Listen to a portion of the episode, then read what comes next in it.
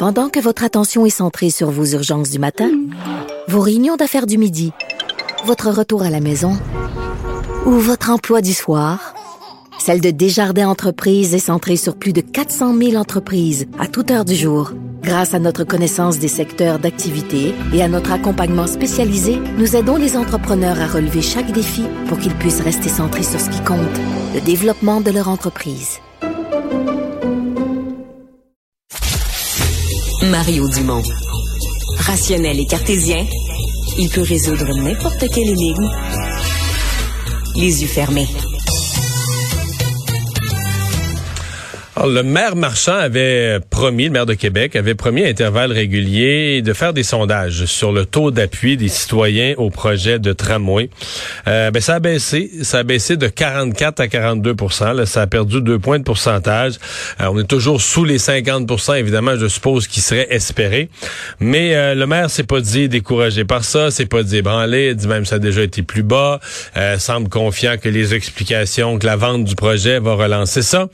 quoi qu'il en soit, il y en a un qui, sur ses réseaux sociaux, a dit on est en train de passer dans la gorge des citoyens un projet euh, dont ils ne veulent pas.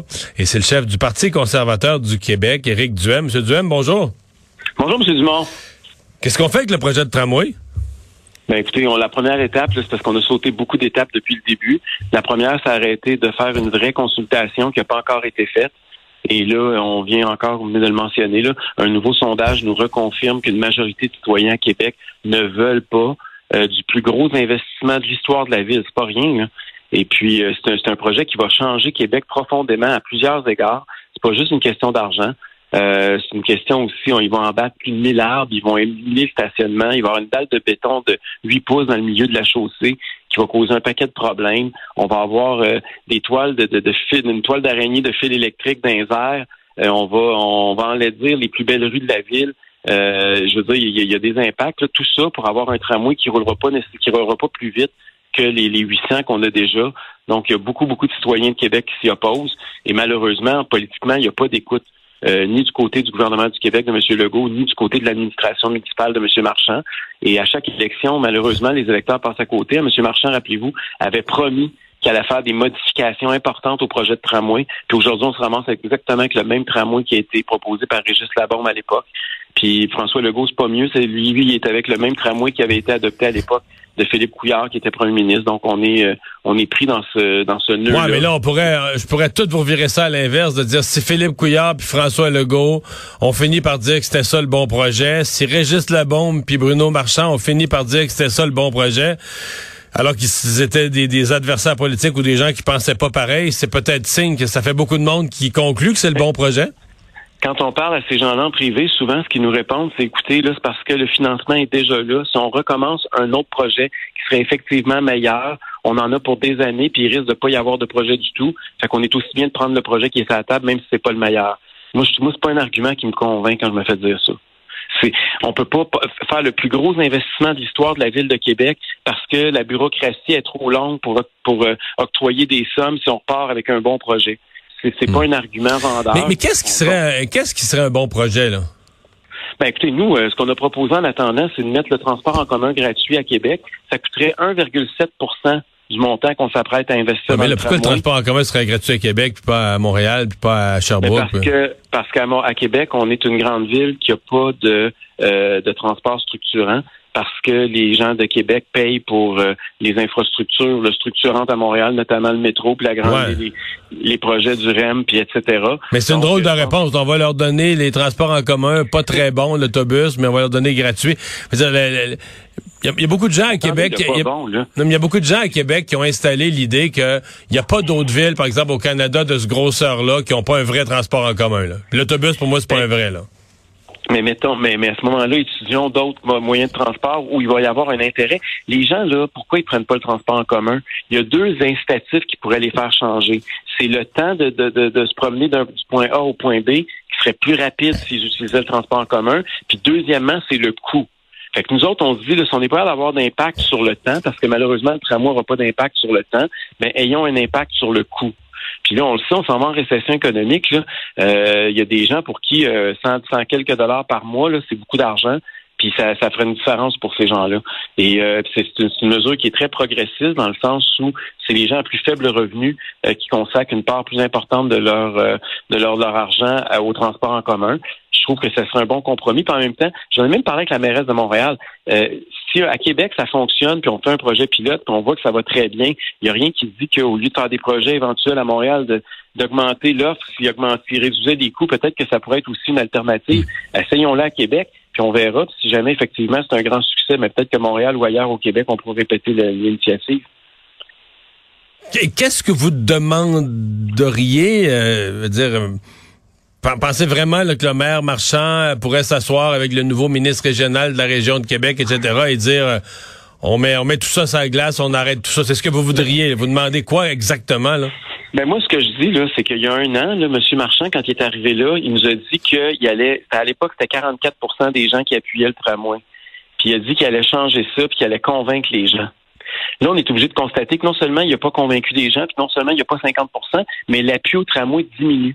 Puis je peux vous dire une chose, Monsieur Dumont, quand ils vont commencer à couper des arbres centenaires sur René Lévesque à Québec, puis quand ils vont commencer à créer des embouteillages monstres parce qu'ils vont être en train de creuser puis de faire un chantier là, euh, à ciel ouvert pendant des années à Québec, que le monde va être pris dans la circulation, l'appui au tramway va pas augmenter. Les, les, la réalité, c'est que les gens n'en veulent pas. Et à un moment donné, les politiciens n'ont pas le choix. Il va falloir qu'ils. mais Bruno Marchand a l'air convaincu que ça va remonter, qu'il y aura des campagnes, de la publicité, des explications. Il y a un projet présentement qui s'appelle le troisième lien de Québec et Lévis, là, qui a un appui extraordinaire. Si vous additionnez le, vote du Parti conservateur du Québec puis le vote de la CAQ là, dans la région de Québec, vous allez voir que c'est une très, très, très, très forte majorité des gens qui sont favorables à ce projet-là. Et pourtant, le maire Marchand n'est même pas capable de dire qu'il est favorable à ce projet-là. Donc, il faut aussi prendre ça en considération. L'opinion publique, ça compte quand on est en politique. On peut pas aller contre la volonté des Québécois. Puis les gens. L'autre truc qui était intéressant aussi, M. Dumont, le, sondage aujourd'hui, on n'en parle pas parce que c'est un sondage qui a été fait juste dans la région de Québec. Mais quand on sonde, on les citoyens de l'ensemble de la province de Québec, ce qu'on remarque, c'est que le projet de tramway est moins populaire à Québec qu'ailleurs au Québec. On construira pas un tramway à Québec pour les gens de Montréal. Le, tramway il est supposé être fait pour les gens de Québec. Donc, à un moment donné, il faut écouter les gens de Québec. Puis c'est moi, j'en appelle encore une fois au gouvernement de faire une consultation réelle. Puis monsieur, c'est pas moi qui le dis. au mois d'avril dernier, ça fait pas 100 ans, là, Monsieur Legault a dit que ça prenait l'acceptabilité sociale. Monsieur Julien, Jonathan Julien, qui est aujourd'hui ministre responsable de la région de Québec, a même dit que ça prenait 50% plus 1 de la population favorable au projet. Pourquoi aujourd'hui ils vont de l'avant avec 42? Message clair. Qu'est-ce que vous pensez du départ de Mme Anglade? Est-ce que ça change pour la suite des choses? Ben écoutez, euh, j'ai eu la chance de mieux connaître Dominique Anglade au cours de la dernière campagne électorale. C'est une femme que j'ai appréciée. Euh, c'était une euh, j'ai apprécié quelque chose en politique parce que vous le savez, c'est pas toujours facile en politique, surtout en campagne, surtout la campagne qu'elle a eue, on va se le dire, c'était pas une campagne qui était facile pour elle, des grosses difficultés organisationnelles. Je pense pas que c'est Dominique Anglade qui est responsable de tout. le Parti libéral, c'est un parti qui est en déclin depuis quelques élections. Euh, et malgré tout, elle a gardé la bonne humeur. C'est une femme qui était euh, qui avait de la classe. Moi, j'ai trouvé même qu'hier, son départ, elle a bien fait ça. Euh, c'est facile d'arriver en politique, c'est beaucoup plus difficile de quitter. Et j'ai trouvé qu'elle l'a bien fait hier. Puis je souhaite le meilleur des succès pour la suite des choses. Et pour le Parti libéral?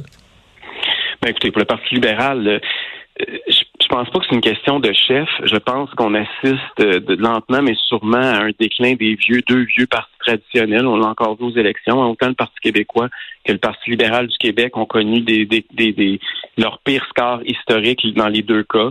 Euh, je pense qu'on est vraiment en train d'assister à un nouveau clivage. On est en train d'assister à, un lent déclin de ces formations politiques-là. je pense que ça va prendre plus qu'un changement de chef là, pour euh, pour revenir à, à autre chose, j'ai comme l'impression que ces deux partis, que ça va prendre une autre élection ou deux, je ne sais pas, mais j'ai l'impression qu'on assiste au champ du signe de ces deux partis-là. Est-ce que euh, les discussions concernant vos, euh, votre reconnaissance vont bien? Ben écoutez, ça, ça va bien avec tous les partis sauf avec la CAC. donc on va on va continuer parce que vous savez que les travaux parlementaires recommencent pas avant le 29 novembre. Donc, ils sont supposés là, nous, nous, donner d'autres nouvelles au cours des prochains jours. Mais on, on lâchera pas prise. On va continuer à se battre pour pouvoir euh, faire notre entrée à l'Assemblée nationale. C'est pas juste pour le Parti conservateur. C'est une question de démocratie. On a quand même eu 13% des votes. Ça serait important que ces gens-là se fassent pas dire que leurs votes euh, euh, ne servent à rien et qu'ils sont pas bienvenus à l'Assemblée nationale. Dumont, c'est inacceptable que quand j'ai convaincu une seule femme de traverser la Chambre l'année dernière, Claire Sanson, ça m'a donné droit d'avoir un bureau puis d'avoir des points de presse à l'Assemblée nationale. Mais là, on a convaincu 530 000 Québécois, puis on se fait dire qu'il faut rester dehors. Il y a quelque chose de totalement indécent puis antidémocratique là-dedans. Euh, au cours des, euh, on n'a pas cette information-là quand on vous a vous a convoqué ce matin, mais au cours des dernières heures, il a été porté à mon attention euh, que dans les, les, mouvements complotistes, puis je comprends que vous vous les avez pas nécessairement creusés, mais eux, ils vous ont appuyé, acclamé pendant la pandémie, et là, ça servirait assez violemment. On va écouter un extrait d'Alexis Cossette Trudel, l'espèce de pape du complotisme au Québec. Là. Ce gars-là est probablement le plus grand traître de l'histoire du Québec, Éric Duhem. Et son nom va rester dans l'histoire du Québec comme celui qui a trahi. Au moment où le peuple s'était levé, c'est lui qui nous a trahis. Là, il vous accuse de ne pas avoir posé les vraies questions à François Legault et surtout de ne pas contester, comme le fait Donald Trump, que l'élection a été volée. Lui, il dit avoir des, des signes que l'élection aurait été volée, puis il comprend pas que vous acceptiez le résultat électoral. Euh, ça vous inquiète-tu? Ben, écoutez, moi, là, j'ai aucune preuve qu'il y a eu de la fraude électorale au Québec le 3 octobre. Puis s'il y a des gens qui ont de la preuve, je les invite à la déposer. Euh, y a pas, moi, je n'ai, pas eu conscience de ça. Euh, il, y a, toujours, c'est sûr qu'à chaque élection, c'est pas nouveau, c'est pas la première campagne électorale qu'on fait. il y a toujours une personne qui n'était pas inscrite sur la liste électorale, puis une autre qui est allée voter, puis quelqu'un avait voté avant elle. il y a toujours des anecdotes. Mais une fraude, là, pour que ça, pour que ça fasse la différence en termes de résultats. Et ça, on n'a aucune preuve qu'il y a ça. Puis moi, c'est pas vrai que je vais commencer là, pour, euh, pour le plaisir de le faire, hmm. à dévaloriser nos institutions, puis à attaquer la légitimité démocratique du gouvernement euh, pour marquer des points politiques. Je pense que ce serait dangereux, puis ça serait irresponsable de ma part de le faire. Mais ces gens-là qui se retournent contre vous, est-ce que ça vous inquiète? Ben non, écoutez, là, s'ils pensent eux autres que l'élection est une fraude, qui déposent des preuves puis qui partent après, le, qui, qui, nous démontrent qu'ils sont, sont, que c'est vrai, pensez-vous vraiment que s'il y avait eu une fraude puis que j'avais vraiment été élu qu'aujourd'hui, je serais pas en train de me battre pour essayer ben, moi, je de pas ça. le résultat. Moi, je pense pas ça. je vous accuse pas de penser ça, mais je vous dis juste que si jamais c'était le cas, pensez-vous vraiment que j'aurais accepté que de me faire battre puis je ferais semblant que j'ai j'ai été battu même si j'ai gagné? Voyons donc, ça hmm. tient pas debout à sa face même. Mais là, dans ces mouvements-là, là, ils vous mettent dans le ils disent que vous êtes passé de l'autre côté de la force, vous êtes rendu avec le go, avec les vieux partis, avec nous, avec nous les médias, vous êtes tombé de notre bord de la clôture, là. Ça doit pas sentir bon. Ça me fait peur. Éric Durand, merci beaucoup d'avoir été là. Bonne chance pour la suite. Merci, au revoir.